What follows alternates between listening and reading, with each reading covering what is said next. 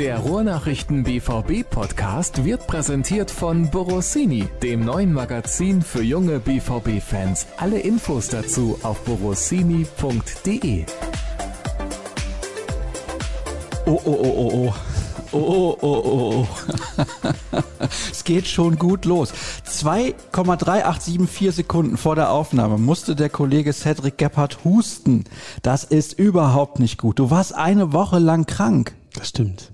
Geht's dir wieder besser? Ja, aber es sind noch so Schleimrestbestände da und deswegen hoffe ich, dass Sie ja ohne Husten diese Folge bestreiten können. Es ist so. Wir haben ausreichend Abstand mhm. und wir sind beide geimpft. Großes Thema wieder jetzt aktuell. Mm, da sind doch einige Bundesländer nicht schnell genug mit ihren Entscheidungen. Was sagst du dazu? Och, ja. Was soll ich so pauschal dazu sagen? Manchmal fühlt sich so an, ja, aber es ist für die auch, für die Entscheidungsträger auch, glaube ich, alles nicht so leicht, alles abzuwägen und vom Bauch heraus und so im ersten Moment sagt man immer, ja, das muss doch schneller gehen, aber ja, was soll ich da jetzt zu sagen? Ich glaube, seit ich hier bin, sprechen wir jede Folge einmal über das Thema und das wird uns vermutlich noch mindestens diesen Winter weiter begleiten.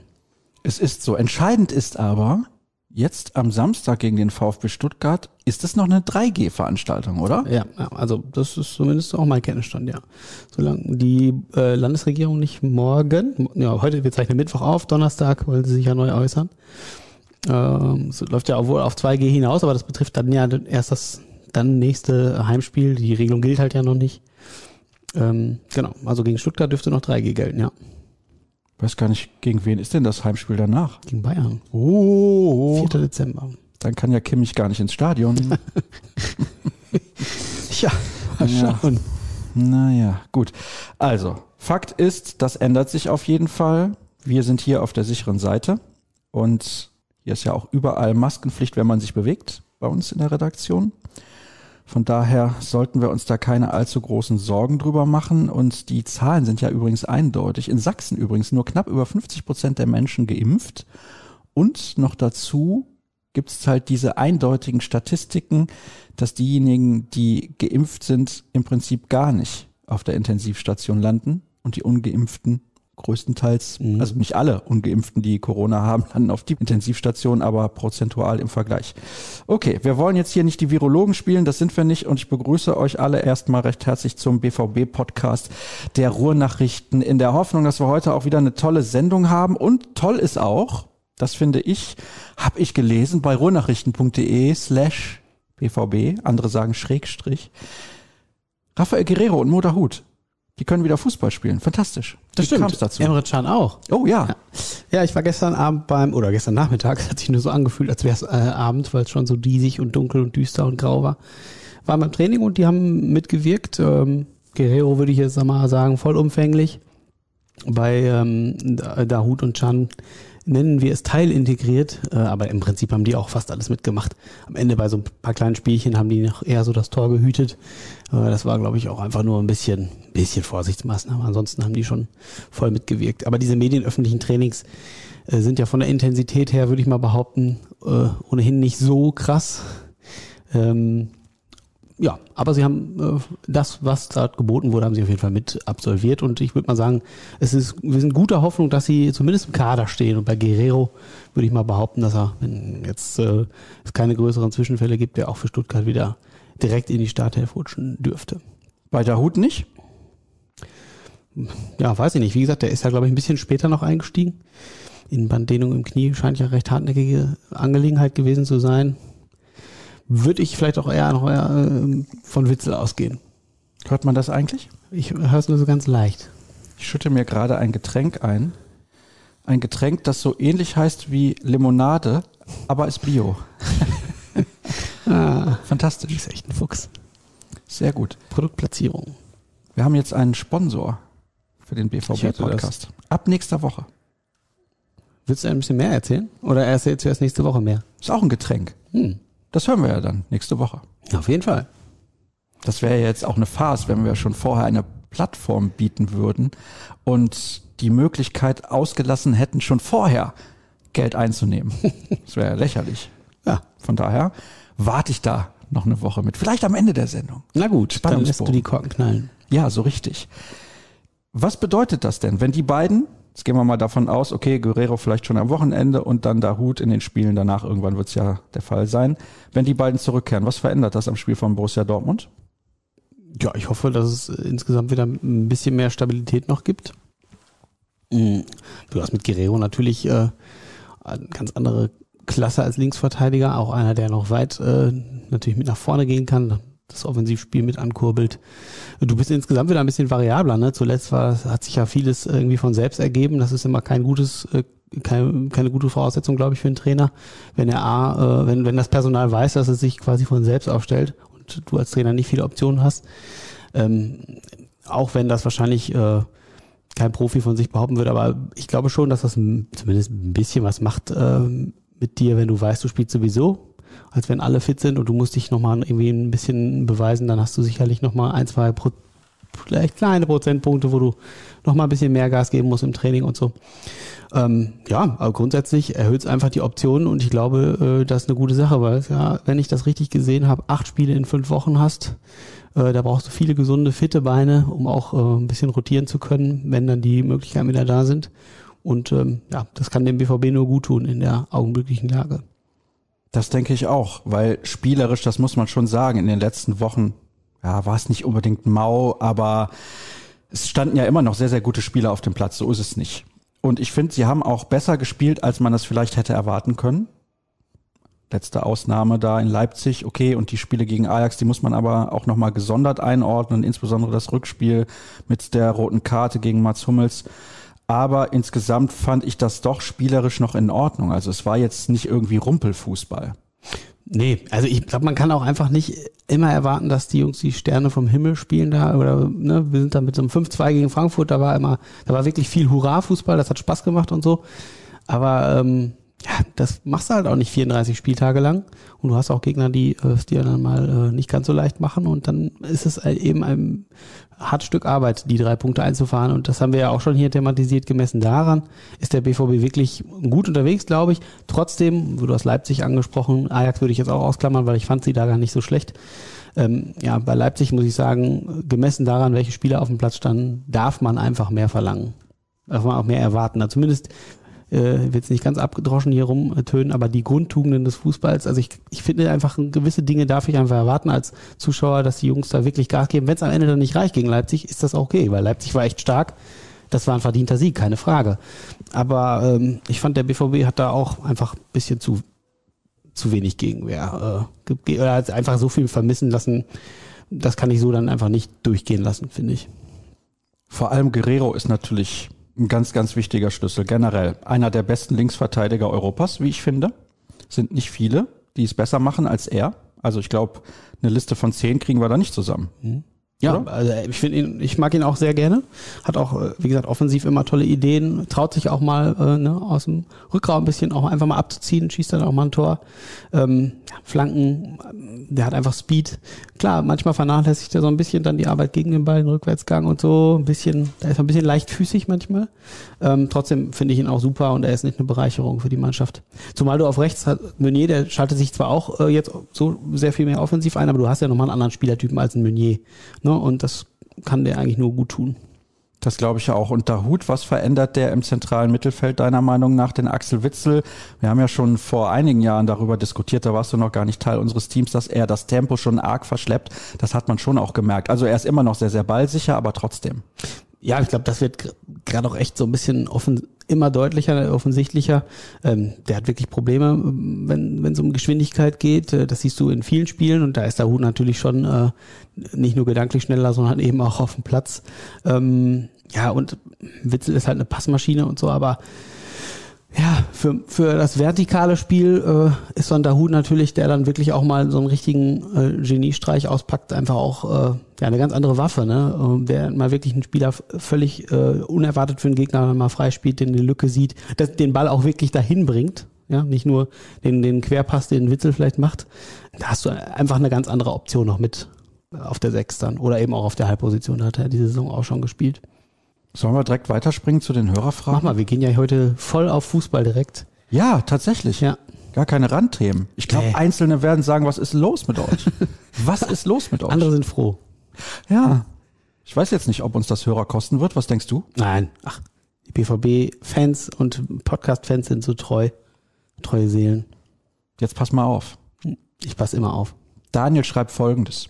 Jürgen Kohler hat Mats Hummels jüngst die Weltklasse abgesprochen. Und wenn es einer wissen muss, dann natürlich der Kokser. Der Kokser war ein überragender Spieler. Muss man einfach mal Aber das war auch noch ein einfach sagen. Manndecker der alten Schule. Ja, der ganz alten Schule. Ich war früher StudiVZ, kennst du noch?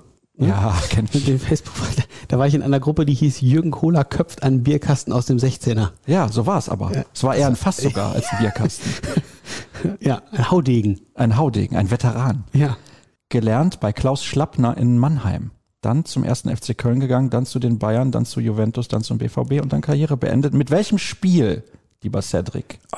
Was war das letzte Spiel in der Karriere von Jürgen Kohler? Ich würde sagen, war es das UEFA Cup Finale gegen Feyenoord? Oder ein Spiel davor? Irgendwie hat eine rote Karte, glaube ich, gekriegt, oder?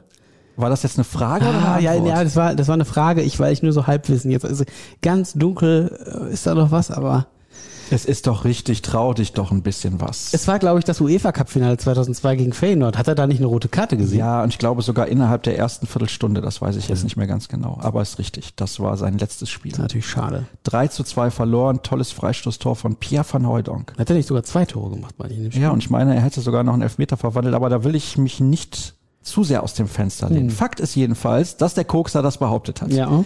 Wer kann beim BVB auf Sicht Abwehrchef werden, wenn Akanji abgeworben wird?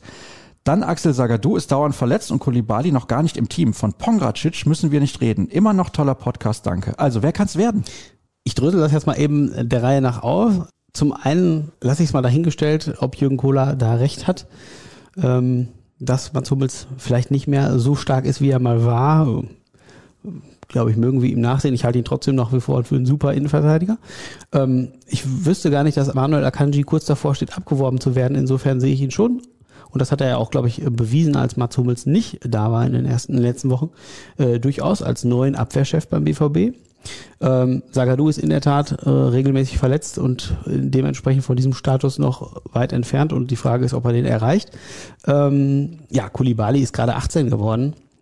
Äh, dem müssen wir einfach noch ein bisschen Zeit einräumen, aber ich glaube, der kann richtig äh, guter werden und vielleicht potenziell auch dann Abwehrchef beim BVB in ein paar Jahren. Ähm, ist halt ja wirklich ein moderner Innenverteidiger, hat er ja seinen Kreuzbandriss ist jetzt endlich wieder fit, hat die ersten Spiele gemacht, eins in der dritten Liga, eins in der Youth League. Gegen Ajax habe ich ihn mir auch angeguckt. Äh, Und? Eine Halbzeit gespielt, ja, super Typ, ne? 1,91 groß, dafür ist der richtig schnell. Der hatte so einen relativ, relativ kleinen, 1,84 war der, habe ich nochmal nachgeguckt. Der wirkte, äh, Rasmussen von äh, Ajax, der wirkte recht schmächtig, aber einfach nur, weil der äh, Kulibali schon so ein, so ein Brecher ist für sein Alter. Trotzdem ist er technisch super veranlagt, tolle Physis, gutes Tempo. Äh, Linksfuß, ähm, aber der braucht natürlich noch, ne? Wenn der irgendwie mit Corona anderthalb Jahre fast nicht wirklich gespielt hat, den wollen sie ganz behutsam aufbauen. Ist auch wichtig, dass er gesund bleibt, hat Mike Tüllberg auch gesagt, der U19-Coach und der soll jetzt ganz behutsam rangeführt werden. Der war zum Beispiel gestern auch beim Training äh, der Profis und ähm, ja, ich sehe den schon perspektivisch als einen wichtigen Faktor, wenn der seine Entwicklung so fortsetzt, wie er das jetzt andeutet. Ähm, der nächste Abwehrchef oder der folgerichtige Abwehrchef für Mats Hummels ist aus meiner Sicht Manuel Akanji und da hoffe ich einfach mal, dass er noch ein bisschen bleibt beim BVB. Pongracic, äh, das hat der Hörer ja auch angedeutet, finde ich auch, kann die in ihn gesteckten Erwartungen bislang nicht wirklich erfüllen. Ich fand ihn am Anfang ganz gut gegen Leverkusen, glaube ich, war glaube ich das erste Spiel, wo er von Anfang an gespielt hat. Da fand ich ihn eigentlich ganz gut, aber äh, ja, seitdem hat er auch ein paar Knicker drin gehabt. Ja, er ist natürlich auch nur eine Notverpflichtung. Und wenn du mitten in der Vorbereitung, beziehungsweise ganz am Ende der Vorbereitung, na, es lief ja eigentlich die Saison mehr oder weniger schon Ja. gefühlt, erst dazu stößt, dann ist es auch schwer für einen neuen Spieler und mal sehen, ob er dann überhaupt über Saisonende hinaus das Trikot von Borussia Dortmund trägt. Wie schätzt ihr den Wintertransfermarkt ein? Wer soll kommen und wen wird man eventuell los? Wisst ihr mehr, ob gewisse Gerüchte heiß sind? Geilster Podcast, Sascha, bester Mann. Ja, die Frage beantworten wir natürlich besonders gerne und lesen sie auch sehr gerne vor. Guter Hörer, bester Hörer. Ich huste mal eben. zum einen, weil ich es muss und zum zweiten, weil ich Kann ich rausschneiden. ja. Ähm, der- Hörer hat jetzt ja keine Namen genannt, aber es geistern ja tatsächlich ein paar durch. Ich glaube, ein paar andere wurden, haben, kommen ja, Fragen zielen ja auch in die Richtung. Deswegen würde ich das einfach mal durchgehen. Äh, Donny van de Beek wird ja äh, mit dem BVB in Verbindung gebracht, wurde er ja schon im Frühjahr. Damals war ja so ein Tauschgeschäft noch mit im, äh, stand mit im Raum für Sancho und so. Äh, keine Ahnung, äh, ob das jetzt wirklich eine Option ist. Ähm, könnte natürlich irgendwie ein Leihmodell sein, genauso wie Ziyech, der äh, auch im Gespräch sein soll. Ja, wäre natürlich zwei äh, gute Kaliber. Die Frage ist, inwieweit die finanzierbar sind. Gut, bei der Leihe wird das natürlich alles noch moderat möglich sein, aber ich weiß nicht, wie da die, äh, wie da die Konkurrenzsituation ist. Also ob andere Clubs die wollen, würden die zum BVB wollen. Ich denke, es wären natürlich zwei Spieler, die, die, die kannst du natürlich gut in den Kader nehmen, aber hast natürlich zwei äh, eher offensive Spieler fürs Mittelfeld und das Mittelfeld ist natürlich ohnehin eigentlich gut besetzt. Jetzt haben wir diese Saison natürlich so, dass es äh, sich permanent äh, wir haben ja alle gesagt, der Kader ist eigentlich ausreichend gut bestückt, sowohl in der Qualität als auch in der Quantität. Und jetzt erleben wir ja, äh, dass sich das schnell mal relativieren kann. Insofern sicherlich eine Option, äh, sich zwei, drei Leute im Winter, sag ich jetzt, zu, äh, zu verpflichten oder auszuleihen. Aber ähm, inwieweit das realisierbar ist, gute Frage. Herr Zierich hat noch Vertrag bis 2025. Wenn du ihn wirklich verpflichten willst, würde, wollen würdest, würde das richtig Kohle kosten. Ist für 40 Millionen damals zu Chelsea gegangen. So locker sitzt das Geld jetzt nicht beim BVB, als dass du dir da mal eben zwei, drei äh, Top-Leute im Winter noch holst und die brauchst du ja, weil sonst äh, so, ich sage jetzt mal Kandidaten vom Format Pongacic oder drunter brauchst du ja gar nicht zu holen. Die bringen dir, die bringen dich ja nicht äh, wirklich weiter im Kader. Ja. Zakaria ist ja noch im Gespräch, hat die Bild jetzt ja noch gesagt, äh, er würde aber wahrscheinlich eher lieber in die Premier League wechseln. Keine Ahnung, ob sie wirklich mit ihm gesprochen haben oder was da dran ist. Der wird natürlich immer wieder mal mit dem BVB in Verbindung gebracht, weil er auch schon äh, Rose kennt und die scheinen sich ganz gut zu verstehen, zu mögen. Ja, wäre tatsächlich eine gute Option, denke ich, äh, fürs defensive Mittelfeld. Obwohl, wenn alle fit sind, du auch da eine gute Auswahl hast. Aber ja, das ist die Frage, ob Witzel bleibt. Das ist, steht ja auch irgendwie im Raum, wird äh, aktuell diskutiert, ob er geht. Juve soll Interesse haben. Vertrag läuft aus im Sommer. Das 32 ist die Frage, ob er nochmal was anderes will. Wir haben gerade schon thematisiert. Er ist nicht der Schnellste. Er wird es auch nicht mehr werden. Ob er der Mann der Zukunft für den BVB-Fußball ist, den sich Marco Rose vorstellt, wage ich zu bezweifeln. Mit dem schnellen, vertikalen Spiel, das beherrscht er eben nicht so wie der Hut, haben wir ja eben schon gerade gesagt. Also vielleicht äh, wäre es eine Option, ihn abzugeben. Andererseits hast du jetzt schon zu wenig Leute und bist froh um jeden, der im Kader ist, jetzt gerade noch. Das musst du dann auch wieder abwägen. Also ich glaube, dass du einen Witzel nur dann abgibst, wenn du schon weißt, dass du noch einen, dass du vielleicht einen Zakaria kriegst, dann kannst du das sicherlich machen. Ansonsten weiß ich nicht. Birki, ja, da ist für ihn zu hoffen und auch für den BVB, dass er im Winter einen Club findet. Im Sommer soll ja Basel interessiert gewesen sein, aber das scheint ja irgendwie nicht geklappt zu haben, aus welchen Gründen auch immer. Gut, er wird natürlich auch gewisse Gehaltsvorstellungen haben als äh, international erfahrener Torwart, verständlich.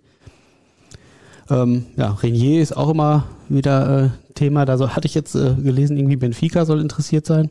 Würde vielleicht passen in der portugiesischen Liga. Der findet ja hier fast ja keinen richtigen Fuß, äh, nicht richtig Fuß hier in Do äh, Deutschland oder bei BVB. Auch irgendwie die Abbruch der Laie stand schon mal im Raum, habe ich gelesen, weil auch bei Real sind sie natürlich nicht zufrieden, dass der kaum spielt. Aber immer wenn er spielt, zeigt er auch tatsächlich nichts. Und das ist ja die Frage, äh, scheint ja auch im Training nicht so äh, bleibenden Eindruck zu hinterlassen. Äh, also ich sag mal, wenn du in der jetzigen Lage nicht spielst als äh, relativ hoch gehandeltes äh, Talent, dann hat das ja wahrscheinlich auch eine gewisse Aussagekraft. Also ich denke schon, dass der BVB äh, da bemüht sein wird, sich vielleicht von ihm zu trennen. Ich hätte zehn Nachfragen oder Anmerkungen zu der längsten Antwort, die du jemals im Podcast gegeben hast bislang. Bitte, machen wir das ja, doch. Also Renier und Benfica würde gut passen. Mhm. Das ist seine Muttersprache mehr oder weniger, ähnelt sich zumindest extrem stark. Das brasilianische Portugiesisch und Portugiesisch, ich glaube, das täte ihm sehr gut auch, weil in der Liga natürlich defensiv nicht ganz so körperintensiv gespielt wird mhm. wie in mhm. der Bundesliga. Dann Witzel, Juventus. Juventus hatte schon mehrfach Interesse. Das passt ins Beuteschema von Juventus. Sie holen gerne ältere erfahrene Spieler, bei denen der Vertrag ausläuft. Also ich kann mir gut vorstellen, dass das im Sommer etwas wird. Man würde aber vielleicht noch mit Witzel ein Jahr verlängern, wenn man eben weiß, dass halt Zakaria nicht kommt. Zakaria Premier League kann sein, aber mit Witzels Gehalt nicht ganz dem Gehalt wahrscheinlich, mhm. dass man dann Zakaria anbieten würde, könnte man ihn auch locken, glaube ich zumindest. Wäre ein guter Mann. Van de Beek, hast du gesagt, den kann ich ja gar nicht so richtig einer Position zuordnen, spielt auch wenig bei Man United. Ja, Zierch, muss ich sagen, geiler Kicker und vor allem Flügelspieler. Ich glaube, der täte von diesen ganzen Spielern den BVB am besten und würde der Mannschaft auf jeden Fall auch weiterhelfen. Ja, von daher ja, ich meine, der war ja auch richtig stark damals bei Ajax, ne, als die da ins Europa League Finale äh, gezogen, eingezogen sind. Die haben ja wirklich richtig coolen, begeisternden Fußball gespielt. Und wenn man sich das vor, aus, vor Augen führt, das passt ja schon auch zu dem, was der BVB grundsätzlich sich auch vorstellt. Ne? Ähm, also passt ins Profil. Ja, fände ich auch äh, begrüßenswert, wenn er es äh, packen würde. Wie Callum Hudson-Odoi war ja im, im Sommer auch ein Gespräch, das scheint sich ja komplett zerschlagen zu haben, oder beziehungsweise ist ja am Veto von Thomas Tuchel damals ähm, gescheitert und der zählt ja jetzt mittlerweile bei Chelsea wiederum äh, durchaus zum erweiterten Stammkader äh, oder zu Stammpersonal und so. Das, glaube ich, ist dann kein Thema mehr, aber ja, vielleicht dann ziehe ich. Also Hudson O'Doy, muss ich ganz ehrlich sagen, der hatte vorher noch im Prinzip gar nichts gezeigt und da finde ich, ist nicht so schlimm, dass man den nicht bekommen hat, ganz ehrlich. Ziehe ich, finde ich schon, bei Ajax war er richtig gut. Sie sind ja auch ins Halbfinale der Champions League gekommen, mhm. wo sie dann damals im Rückspiel 2 zu 0 geführt haben gegen Tottenham und dann kam Lukas Mura, hat drei Tore geschossen und Tottenham ist weitergekommen. Ja, bitter. Ich fand es damals bitter, ja. Hallo, wie feiert der BVB dieses Jahr Weihnachten? Grüßt mir bitte Jana, das ist unsere Kollegin. Mhm. Und nein, hier steht Grüßt mir bitte Jana Mühle. Die heißt doch gar nicht Jana Mühle. Nee. Aber vielleicht ist eine andere Jana Mühle gemeint. Also eine, eine andere Jana gemeint. Äh, ja. Ich weiß ehrlich gesagt nicht, wie der BVB Weihnachten feiert. Ich dachte jetzt irgendwie, da ist ein Wort dazwischen gerutscht und habe erst nur Jana gelesen, weil dahinter ist noch ein Emoticon. Mhm. Und deswegen habe ich mich sozusagen verlesen. Also wir grüßen Jana Mühle mhm. und wir grüßen unsere Kollegin Jana. Von daher passt das schon. Wir feiern aber auch Weihnachten. Du meinst unsere, unsere Weihnachtsfeier, unsere redaktionelle, ja, ja. Wenn sie denn stattfindet. Aber ja, gehen wir mal davon aus, dass sie stattfindet. Doch, ja. Ich hoffe sehr. Kollege Florian Gröger hat ordentlich was vorbereitet an Programm. Was machen wir? So, sollen wir das hier verraten? Ich weiß ja, das können wir ja verraten, denke ich. Wir wollen einen Skywalk machen, Phoenix West.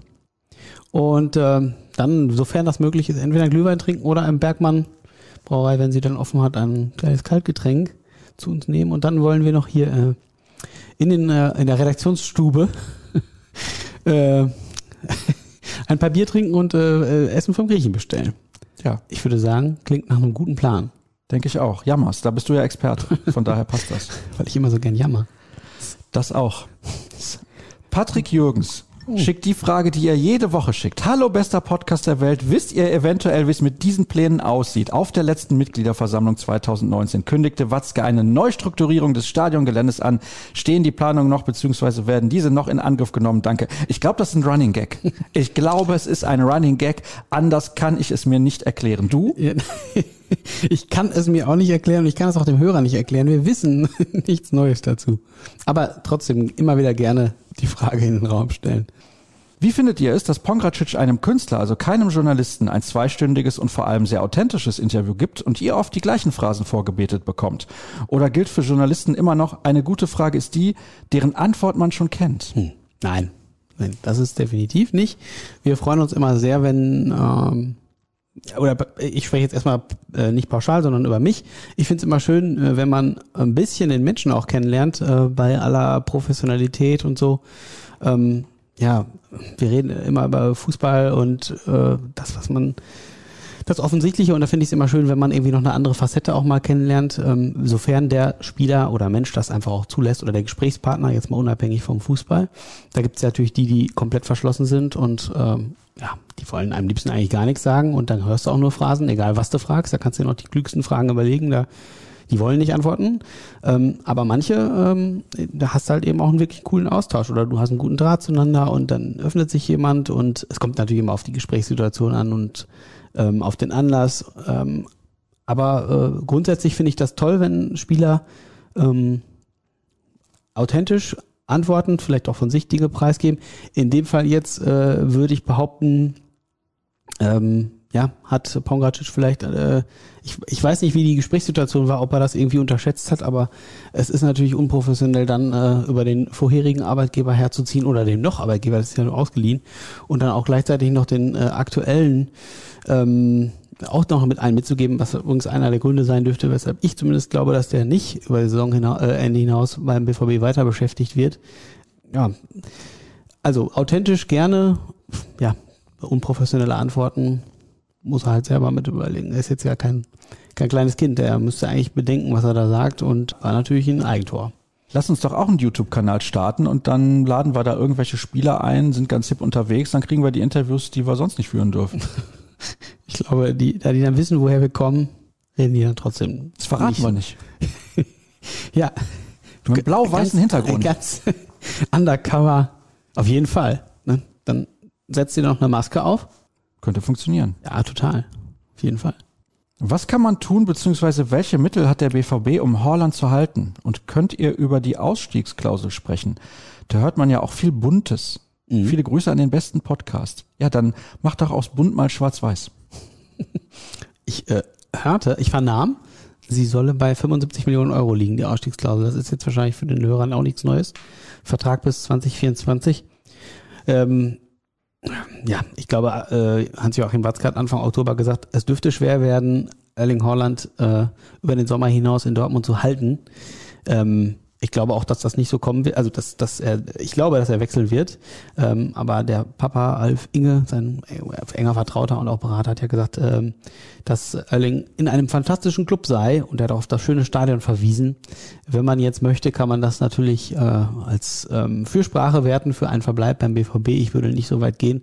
Der ist natürlich äh, auch ein bisschen taktisch unterwegs und hält sich alle Optionen offen und äh, schadet ja nicht dem jetzigen Brötchengeber äh, durchaus ein paar schöne Augen zu machen, aber ja, also ich glaube schon, dass der einen ziemlich klaren Karriereplan hat und ähm, dass der BVB dann einfach schlichtweg perspektivisch eine Nummer zu klein ist für die Ambitionen und äh, für das Potenzial von Erling Haaland.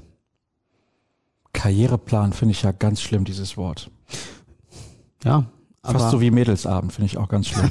Aber es ist ein anderes Thema. aber äh, dann das, was dahinter steckt, äh, also wenn wir beide jetzt da irgendwo rum äh, würden, in welcher Liga auch immer, kann man sicherlich nicht von einem Karriereplan sprechen. Aber wenn du diese Fähigkeiten hast, hast wie Erling Holland, ähm, warum sollst du das nicht machen? Ich glaube, wir müssen uns von dem Gedanken lösen, dass ein Spieler beim seinem Jugendclub sein Leben lang glücklich ist und den am besten noch in die erste Liga schießt und gleich auch noch zur Meisterschaft und dann haben die da 15 tolle Jahre. So ist es doch nicht. So ist es einfach nicht. Und äh, es ist toll, wenn du diese Fußballer hast, die wirklich ewig bei ihrem Verein sind, ähm, sich damit identifizieren und so. Top. Ja, ähm, aber in der Regel ist das einfach nicht der Fall. Und ich finde, äh, zum Beispiel Lewandowski, das kann man kritisch sehen, wie man möchte, aber der hat immer gesagt, ich küsse das Wappen nicht, weil ich äh, ich bin vielleicht demnächst wieder bei einem anderen Club und so. Und er wollte ja eigentlich auch schon längst, wenn es die Möglichkeit bestanden hätte, wäre er auch nicht mehr bei Bayern, sondern bei Real damals. Mittlerweile wird er wahrscheinlich ganz froh sein, das nicht gemacht zu haben. Glaube ich auch. Trotzdem finde ich es, ähm, wenn du diese Fähigkeiten hast, erst einmal nicht verwerflich zu sagen, ich versuche für mich das Maximum rauszuholen. Ich finde das ehrlich gesagt legitim. Gut, dann hätten wir das ja geklärt. Und wir hätten auch schon die nächste Frage geklärt, denn da wird gefragt nach Van der Beek oder Ziyech. Also Ja, müssen wir uns damit eigentlich nicht beschäftigen. Dann auch Axel Witzel, da wird auch zugefragt. Zakaria wird auch zugefragt. Alles schon besprochen. In der einen Antwort, in der längsten aller Zeiten gefühlt. Nein, die längsten aller Zeiten hat immer Tobias Jören gegeben. Da kann ich nicht mithalten. Nein, teilweise zehn Minuten Monolog. Nee, so schlimm war es nicht. Und es war ja auch inhaltlich immer top von daher. Wie kann es sein, dass sich jedes Jahr seit 2012 die mediale Berichterstattung, zum Beispiel von Sky, immer mehr dahin entwickelt hat, dass der BVB anscheinend ein kompletter Versagerverein ist, nur weil man nicht 15 Punkte Vorsprung vor den Bayern hat? Der RN-Podcast ist da zum Glück realistischer. Sehr gerne. Ja, aber ich glaube, die Einschätzung, äh, weiß ich nicht, würde ich jetzt, glaube ich, so erstmal nicht teilen, dass der BVB medial als totaler Versagerverein dargestellt wird. Sehe ich nicht. Wüsste ich nicht. Also äh, fehlt mir jetzt irgendwie der, äh, ist ja eine steile These, fehlt mir jetzt gerade ein bisschen der Beleg irgendwie. Mm, Ich glaube, da hat ja auch noch jemand darauf geantwortet, weil, weil sich irgendwie alle einen spannenden äh, Meisterschaftskampf wünschen. Klar, äh, tun wir das, äh, das tun nicht nur wir Medien, das tut, glaube ich, jeder Fußballfan äh, wird sich freuen, wenn die Meisterschaft mal wirklich bis zum 34. Spieltag offen ist und nicht irgendwie schon Mitte März äh, entschieden ist. Ähm, und im, Zweifel, im besten Fall dann auch nicht die Bayern wieder die Schale hochhalten. Ähm, aber das äh, deckt sich jetzt nicht mit dem, was ich äh, zumindest so medial wahrnehme.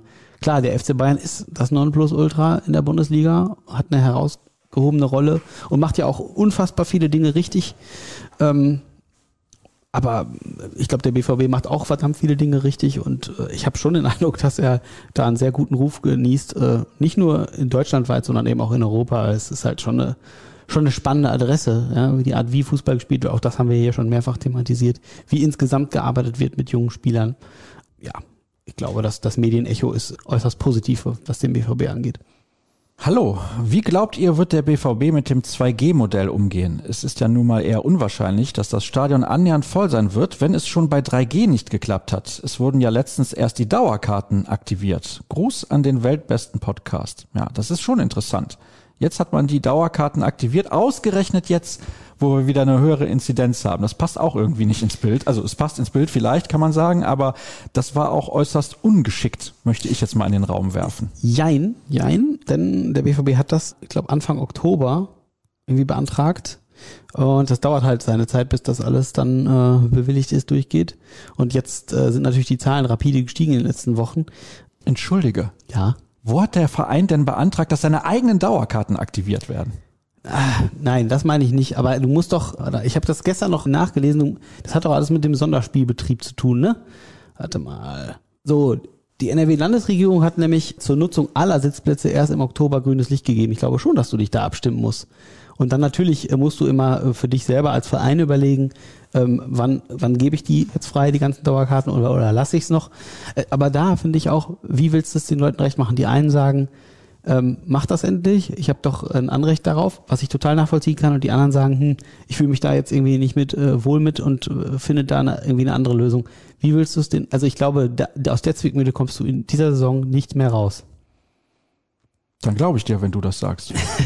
Du bist ich weiß ja nicht, gucken, es, es, kommt ja, es geht ja jetzt, glaube ich, auch vor allem darum, äh, was, was da bei der Bund-Länder-Konferenz am Donnerstag hinsichtlich der Kapazitätsbegrenzung beschlossen wird, sollte es eine geben. Dann ist ja die Frage, kann der BVB weitermachen wie bisher jetzt dann mit äh, etwas über 60.000 oder wird es doch wieder reduziert oder ähm, das ist ja, glaube ich, auch eine spannende Frage. Und grundsätzlich äh, muss man ja sagen, ähm, dass der BVB das jetzt ähm, ähm, die Dauerkarten freigegeben hat oder zur Nutzung wieder äh, gegeben hat, da haben ja alle bis 24. November Zeit, sich zu entscheiden.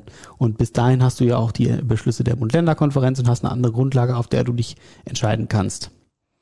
Punkt. Geht es euch auch so wie mir? Obwohl wir einen neuen Bundestrainer haben, ist mein Interesse an der DFB 11 nach wie vor bei Null. Früher habe ich jedes Spiel gesehen, heute schaue ich einen Tag später nach dem Ergebnis und nehme es zur Kenntnis. Viele Grüße an den besten Podcast. Ja, als Journalist können wir natürlich nicht erst am nächsten Tag irgendwie nachgucken. Ähm, aber geht mir ähnlich. Ähm, hat vielleicht aber auch mit einer grund grundsätzlichen Übersättigung irgendwie von Fußball manchmal zu tun. Ähm, ich ich habe schon so ähm, seit der EM 16, nach der EM 16 hat das bei mir irgendwie nachgelassen. Ich bin aber auch äh, kein Löw-Fan und fand das dann immer irgendwie, ich fand Löw halt auch wirklich schwierig und ähm, ja, der Fußball, den er hat spielt, also ja.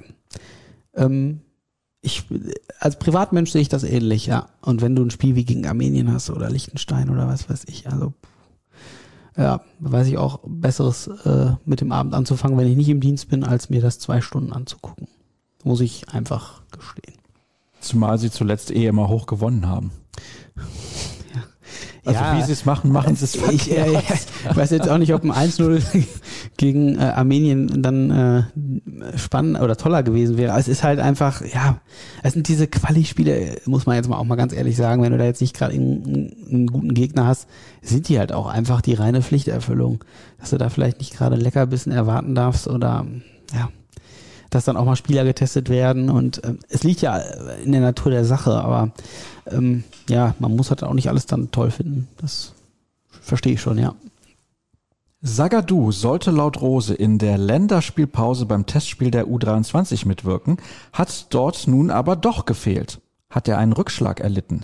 Welche Rückkehrer sind eine ernste Option für Stuttgart bzw. Lissabon? Da haben wir eben schon drüber gesprochen, mhm. deswegen können wir das mal ausklammern. Hat er denn einen Rückschlag erlitten? Es sieht danach aus, wir wissen es noch nicht irgendwie mm. äh, vollumfänglich. Wir gehen der, der Sache heute nochmal nach.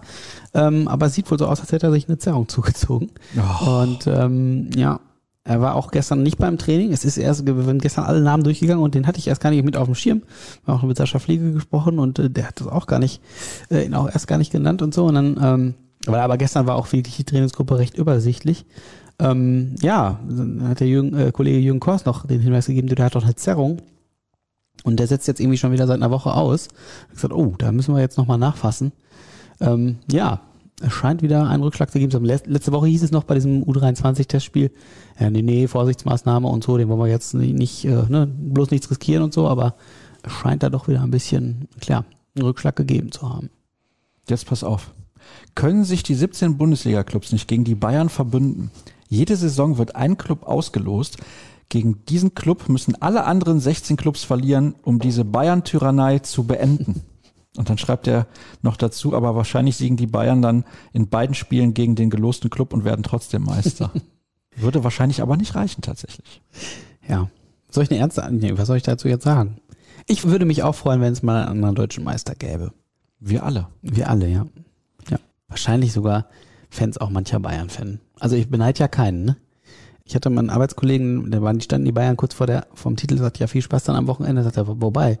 Ich sagte, ja, ihr werdet doch Meister. Ach, da taken wir nur noch ab, sagt er. Da, ich so, puh, da will ich nicht tauschen, ehrlich. Auf gar keinen Fall. Ja. In der Länderspielpause hat sich die Verletztenlage ja zumindest ein bisschen entspannt. Könnt ihr zu den einzelnen Spielern vielleicht ein kurzes Update geben? Auch das haben wir ja schon besprochen, wollte ich auch nur kurz vorlesen, diese Frage, beziehungsweise Teile dieser Frage. Macht weiter so, schreibt Kata dann auch noch. Und der Patrick möchte Folgendes wissen. Im Gegensatz zur FDP fordern wir mehr, Achtung, Sascha in Klammern Start. Er kommt nicht von mir. Er kommt von einem Hörer. Ich wollte es nur gesagt haben. Außerdem bist du bei uns der Mann für die Wortspiele. Vielleicht nicht immer auf allerhöchstem Niveau, Cedric, aber auf ganz hohem Niveau. Ja, danke schön, danke schön, ja. ja. Weiter so, mal was Politisches. Clubs wie beispielsweise St. Pauli zeigen klar Flagge gegen rechts. Wie seht ihr das politische Engagement des BVB? Wird genug getan oder würdet ihr euch mehr wünschen, zum Beispiel gegen Nazis auf der Süd? Ja, kannst immer mehr machen, ne? Im Kampf gegen Antisemitismus, Rechtsextremismus, Diskriminierung. Aber ich glaube, der BVB macht da auch tatsächlich schon viel. Also St. Pauli vom Image her mag das noch ein bisschen äh, auffälliger sein und so. Ähm, aber ich glaube, der BVB tut da schon eine Menge. Die hatten jetzt ja vor ein paar Wochen auch ähm, 25-jähriges Jubiläum von äh, Kick Racism Out, diesem Fanprojekt. Da hatte ich, da war ich auch bei der Veranstaltung und hatte auch im Vorfeld mit Thilo Danielsmeier vom Fanprojekt gesprochen und so. Und der sagte schon, dass sich äh, innerhalb dieser Zeit, innerhalb dieser 25 Jahre schon einiges getan hat. Also, dass äh, in den frühen 90ern äh, da noch weder bei den Verantwortlichen noch bei den Spielern noch irgendwie so im, im, im Umfeld der Stadt das richtig äh, wirklich als ein Problem wahrgenommen wurde. Oder sag mal, da fehlte noch die Sensibilität für das ganze Thema. Und das hat sich halt komplett gewandelt, hat er gesagt. Ne? Ähm, das hat sich, ja, da, der BVB hat seitdem ganz, ganz viel äh, in Bewegung gebracht, äh, auf den Weg gebracht und ist aus seiner Sicht zu einem europaweiten Vorbild im Kampf gegen rechts geworden. Und wenn ich mir so angucke, ähm, es gibt ja die Corporate Responsibility Abteilung, wie viel die machen, die machen Bildungsreisen nach Auschwitz äh, regelmäßig mit Mitarbeitern und aber auch mit Fangruppen. Ähm, es gibt das Projekt Changing the Chance, wo die, wo der BVB sehr engagiert ist und noch in so Netzwerken mit anderen Clubs ähm, um eben ähm, gegen, gegen rechts in den Stadien und, und rechte Umtriebe und Gedankengut immer wieder anzuarbeiten und auch Menschen auch präventiv. Es gibt dann die, äh, das, die Geschichte mit dem BVB-Lernzentrum, wo schon Kinder und Jugendliche äh, für das Thema sensibilisiert werden und so. Also ich denke schon, dass sich da viel getan hat. Du klar, du wirst das, also man kann jetzt nicht sagen, gut, äh, wir haben was erreicht, darauf ruhen wir uns aus, das war's. Es gibt keine Nazis mehr, das ist natürlich Quatsch. Äh, die wird es wahrscheinlich auch leider immer geben. Aber ähm, ja, mehr machen kannst du auch immer, aber ich denke, insgesamt macht der BVB da schon eine gute Arbeit und hat das Thema, glaube ich, auch wirklich, äh, das liegt ihm auch am Herzen. Nochmal eine Frage zu Sagadu, die wir ja auch schon beantwortet haben und eine zu einem neuen Kooperationspartner. Der BVB hat die Kooperation mit StatsBomb bekannt gegeben. Wer war bisher der Partner in diesem Bereich und kennt ihr StatsBomb eventuell aus eigener Erfahrung? Und dazu können wir leider noch nicht so viel sagen, beziehungsweise wir sind an dem Thema dran. Ja, genau. Also das, äh, da würde ich jetzt äh, den Hörer noch um eine Woche Geduld bitten oder bis wir uns im Podcast dazu äußern und äh, dann hoffentlich thematisch vorher schon bei uns auf der Website dürfte sich ein Blick, äh, Blick lohnen. Da werden wir das Thema sicherlich nochmal aufgreifen, weil das äh, relativ frisch auch für uns ist und ähm, genau, da müssen wir uns nochmal ein bisschen reinwühlen. Da gibt es dann sehr zeitnah bei uns auf der Internetseite was zu lesen. Können wir ein bisschen Werbung für machen? Gar keine Frage. Da solltet ihr auf jeden Fall regelmäßig reinschauen. Wir haben ja auch Abos im Angebot. Dann könnt ihr unsere Plusartikel lesen, weil immer wieder Leute sagen, ja, aber hier mit den Plusartikeln, da müssen wir extra Geld für bezahlen. Ja, irgendwovon müssen wir auch bezahlt werden. Ja, das stimmt. Also äh, das, ah, das haben wir früher schon immer wieder mal gehabt. Ne? Du gehst ja auch nicht zum Bäcker und sagst, ich hätte die drei Mohnbrötchen gerne umsonst, weil ich muss ja irgendwie satt werden und der muss ja auch von was nehmen. Also ja, man kann natürlich heutzutage alles irgendwo unrecherchiert im Internet sowieso kriegen und es äh, oder bei YouTube und ach was weiß ich. Aber wenn man Wert darauf legt, dass es noch irgendwie eingeordnet wird, ähm, wenn auch vielleicht nicht immer zur eigenen Zufriedenheit, dann ähm, ja, kann ich nur die Leute ermuntern, so ein Abo abzuschließen. So teuer ist es auch tatsächlich nicht. Also ich glaube, man gibt tatsächlich ja viel Geld für totalen Unfug aus. Und äh, jedes T-Shirt kostet 10 Euro, wenn ich irgendwie gucke, was unser Zeitungsabo oder Digital-Abo zum Beispiel kostet. Da, äh, wenn, wenn du wirklich BVB-Fan bist und wir haben ja auch ein reines BVB-Abo, was ja nochmal günstiger ist, dann ist es nicht so viel Geld für die Gegenleistung, behaupte ich. Aber das ist ja auch klar, dass ich das sage. Ja, natürlich. Aber es ist ja trotzdem richtig. Ich hatte, jetzt habe ich eben noch zu den Kollegen gesagt, wir hatten, man sollte es nicht tun, aber bei Facebook schreiben ja auch dann die Leute unter unsere Beiträge. Hat sich jetzt letztens, äh, gestern wieder jemand aufgeregt, äh, für sowas nehmt ihr Geld. Der Artikel war kostenlos, der war kostenfrei. Dann denke ich mir, ja, er hat den Artikel wahrscheinlich noch nicht mal gelesen. Das Aber das ist total auch. müßig. Es ist total müßig Das darauf. Also auch. ja, schwierig. Also jeder kann das frei entscheiden. Absolut. Der Podcast ist und bleibt für Umme. So. Daran wird sich auch nichts ändern und unsere Diskussion bekommt ihr dann jede Woche for free mit. Und gleich gibt's dann übrigens auch direkt nach dem Podcast einen spontanen Wechsel von mir von einem Studio ins nächste rüber in unser TV-Studio und da spreche ich dann mit Dirk Krampe, weil wir Fans fragen Reporter nicht aufzeichnen, ist ja live. Da beschäftigen wir uns mit den Fragen der Fans, die reinkommen bei YouTube, Facebook und Twitter läuft's glaube ich auch.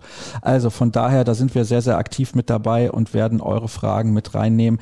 Natürlich wird sich da ein bisschen was wiederholen im Vergleich zum Podcast. Also ich mache das Ganze gleich im Prinzip nochmal, aber damit muss ich leben, ist in Ordnung. Ist gar kein Problem. Wir wollen aber natürlich hier noch nicht unsere Sendung beenden, denn es steht ein heißer Spätherbst bevor. Das kann man nicht anders sagen. In der Champions League muss der BVB richtig aufs Gaspedal treten, sonst scheidet man eventuell aus und das nach zwei Siegen in den ersten beiden Spielen. Und es könnte richtig eng werden, ohne Mats Hummels beispielsweise im Rückspiel bei Sporting. Wenn man da mit einem Torunterschied verliert oder mit zwei Toren Unterschied, dann hat man direkt einen Vergleich verloren. Bei einem Torunterschied, da kommt es ein bisschen drauf an. Und Sporting hat aber die bessere Tordifferenz, was unter anderem daran liegt, dass sie sehr hoch gegen Besiktas gewonnen haben. Der BVB muss ja auch Besiktas erst nochmal schlagen im Rückspiel und so weiter und so fort. Also es könnte richtig mies laufen für den BVB, was das angeht. Und natürlich, du hast ja eben gesagt, das übernächste Heimspiel in der Liga, also nicht das gegen Stuttgart, dann gibt's nochmal ein Auswärtsspiel, aber dann das Heimspiel danach gegen den FC Bayern München. Es entscheidet sich jetzt also ungefähr in den nächsten zweieinhalb Wochen, wo die Reise hingeht.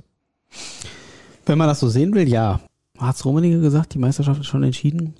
Glaube ich zwar nicht, fühlt sich aber tatsächlich irgendwie ja schon ein bisschen so an, als könnte er recht haben. Ähm, ja, also ich bin auch echt gespannt. Jetzt hast du vier Punkte ab, vier, ne? Vier Mhm. Punkte Abstand. Ähm, da ist natürlich nichts verloren. Meine Anfangseuphorie aus dem Sommer, als ich hier mit Kevin Pino saß und wir beide die Meisterprognose abgegeben haben, ja, schwierig wird's, glaube ich. Also ich glaube wirklich, es wird schwierig. Aber es sind noch so viele Spiele. Ja, du musst gucken, ne, dass du jetzt, ähm, das haben sie beim BVB auch gesagt, wir haben mit Sebastian Kehl gesprochen, ähm, ja, die, die Phase bis Weihnachten ist echt eine entscheidende, damit du in der Champions League weiter überwinterst, was fest einkalkuliert war. So hart ist die Gruppe eigentlich nicht, äh, zumindest auf dem Papier. Ähm, und du willst natürlich auch in der Bundesliga oben dran bleiben. Ähm, ja, ähm, ich glaube, Leipzig ist mittlerweile auch im Tritt. Die werden von hinten nachrücken.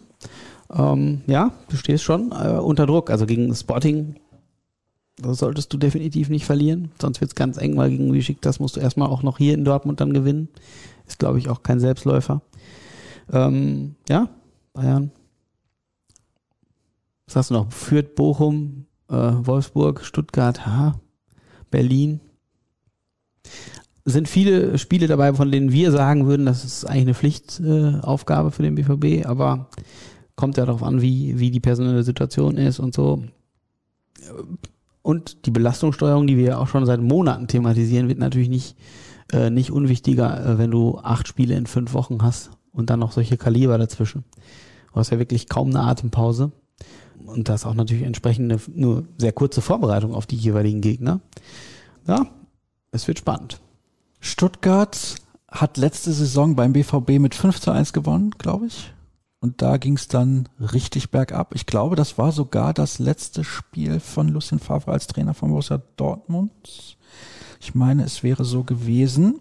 Auf jeden Fall war das so ein Spiel, wo man dachte, Mensch, was ist denn da los? Und Stuttgart, tolle Mannschaft. Mhm. Viele tolle junge Spieler.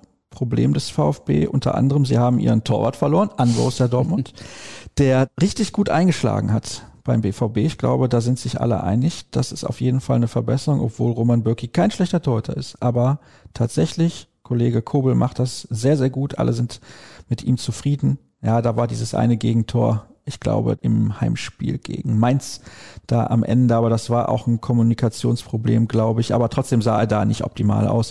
Dennoch, insgesamt sind die Leistungen sehr, sehr gut. Ich erinnere mich an diese Parade zuletzt. Es müsste gegen den ersten FC Köln gewesen sein. Dieser lange Ball quasi von der Mittellinie, dieser Torschuss vom FC, wo er dann hinterher an den Pfosten prallt. Das war das nicht in Bielefeld? Nein, das war definitiv in einem Heimspiel, da bin ich mir sehr, sehr sicher. Das war, glaube ich, nicht in Bielefeld. Ich kann mich ja, aber Bielefeld vertun. Ist das hat zusammengeprallt, das, das ist da rausgekommen. Ja, ja, ja. Okay, ja, das hau ich jetzt gerade durcheinander. Ja, ja, das ja, ich finde ihn auch echt gut. gegen Köln. Und worauf ich eigentlich hinaus wollte, ist, der VfB ist nicht mehr auf dem Level der Vorsaison, weil eben Kobel nicht mehr da ist und weil zwei, drei andere Spieler verletzt sind, die relativ gut sind. Einer fällt, glaube ich, auch mit dem Kreuzbandriss aus und so weiter. Also dieses Spiel jetzt am Samstag, das muss ja auf jeden Fall gewonnen werden. Da gibt's keine Ausreden. Also man kann sich jetzt nicht leisten, auch vor dem wichtigen Spiel bei Sporting am Mittwoch jetzt irgendwie mit wenig Selbstvertrauen aus dem Spiel rauszugehen. Eigentlich müsste ein klarer Sieg her tatsächlich. Oder setze ich damit die Mannschaft zu sehr unter Druck? Habe ich zu hohe Erwartungen? Nee, ich würde dir dazu stimmen. Also die Frage ist ja, äh, wie definiere ich klaren Sieg? Muss das jetzt ein 4-0 sein oder reicht das vielleicht auch ein 2-0, aber in einer souveränen Art und Weise?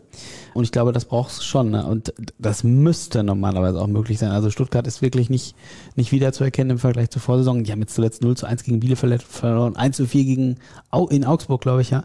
20 ähm, Gegentore schon kassiert. Also noch auswärts haben die noch gar nicht gewonnen. Das muss, muss ne, es ist eine Pflichtnummer für den BVB am Samstag, gerade auch im Hinblick auf das Lissabon-Spiel dann am Mittwoch, da hast du recht, ja. Ja, ich glaube nämlich, dass die in einem Zusammenhang stehen. Gehst du wirklich mit einer schlechten Laune, will ich jetzt nicht sagen, aber mit einem schlechten Erlebnis aus diesem Spiel gegen Stuttgart, dann gehst du halt nach Lissabon, beziehungsweise fliegst nach Lissabon und dann musst du gucken, ob du da überhaupt mental so auf der Höhe bist, um das Spiel entsprechend anzunehmen. Denn Sporting wird da 200 Prozent geben. Das ist deren Chance, tatsächlich noch weiterzukommen. Also das hätte ja niemand gedacht. Und trotzdem haben sie eine realistische Möglichkeit, den BVB noch zu überholen. Mhm. Stimmt, würde ich persönlich auch so sehen. Mats Hummels hat aber, glaube ich, äh, dazu vor einiger Zeit gesagt, dass du hast so schnell wieder das nächste Spiel und so, dass es dann doch relativ schnell abgehakt ist und du dich dann wieder auf die neue Aufgabe konzentrierst. Jetzt weiß ich nicht, ob er äh, das da nur für sich spricht oder ob er da wirklich für alle äh, im Kader sprechen kann. Ihm würde ich das definitiv zutrauen. Ähm, ja, ich glaube schon, also wenn das jetzt gegen Stuttgart in die Hose geht, hast du natürlich allein schon äh, im Umfeld und natürlich auch medial, ja, hast du eine, eine trübe Grundstimmung, mit der du nach Lissabon fliegst und alle sagen, oh, wenn das jetzt auch noch schief geht, dann war es das mit der Champions League und dann äh, ja AD und sowieso alles blöde und jetzt kommt der Winter. Ja, aber ja, also ich, ich kann mir, jetzt nicht vorstellen, dass der BVB jetzt ernsthaft gegen Stuttgart strauchelt. Und äh, denke, dass, das hat Sebastian Kiel auch gesagt, dass die Sinne nochmal geschärft werden und äh, die Spieler wissen, um was es geht in der Champions League und die haben auch keinen Bock in der Europa League weiterzuspielen oder ähm, ja, die werden äh, da, also wenn da der Fokus nicht stimmt, dann, äh, dann reden wir über was ganz anderes hier äh, in ein, zwei Wochen. Aber ich kann es mir nicht vorstellen. Ich glaube es ehrlich gesagt auch nicht. Ich bin jetzt relativ optimistisch, wie ich das immer bin, und tippe auf ein 3 zu 1 gegen den VfB und ein Unentschieden in Lissabon. Was sagst du? Da bin ich tatsächlich mit dir d'accord. Ich hätte auch 3 zu 1 gegen Stuttgart gesagt. Sag, komm, ich sag 2-0 gegen Stuttgart. Ohne Gegentor? Ja, wobei, ja, habe ich auch gerade in dem Moment, Deswegen ich's- bin ich auf in dem 3-1 Moment, wo ich es aussprach, habe ich auch gedacht, ah, für ein Gegentor sind wir ja immer gut. Mm, Und dann auch vielleicht so ein 1 zu 1 in Lissabon, ja. Ähm, ich tippe einfach trotzdem auf 2-0 gegen Stuttgart. Haben wir diesem Podcast noch etwas hinzuzufügen? Denn ich muss quasi rüber zu Fans fragen, Reporter. Wenn du mir noch 20 Sekunden gibst, dann gebe ich noch äh, das Update. Äh, Wir haben noch nicht drüber gesprochen, über Wolf und Schulz. Die scheinen noch nicht so weit zu sein, als dass sie äh, im Kader stehen könnten. Aber das ist jetzt eine Info von Dienstag, späten Nachmittag. Da kann sich ja immer super schnell was tun. Und Gregor Kobel war zum Beispiel am Dienstag auch nicht beim Training. Da sagte der Schaffliger, aber der würde äh, drinnen trainieren und wird ein bisschen individuell was machen. Also da würde ich jetzt schon mal schon davon ausgehen, dass er gegen Stuttgart wieder im Tor steht. Ruhrnachrichten.de at rnbvb bei Twitter und dir kann man folgen unter at Gebhardt, Cedric, mir unter at Sascha Start. Danke für die lustige Plauderei. Gerne. Gut 50 Minuten sind es am Ende geworden. Das soll es gewesen sein für den BVB-Podcast in dieser Woche. Nächste Woche Donnerstag erscheint dann die nächste Folge logischerweise nach dem Spiel am Mittwoch bei Sporting. Das war's für den Moment. Habt eine gute Zeit und bleibt gesund. Bis demnächst. Tschüss. Ciao.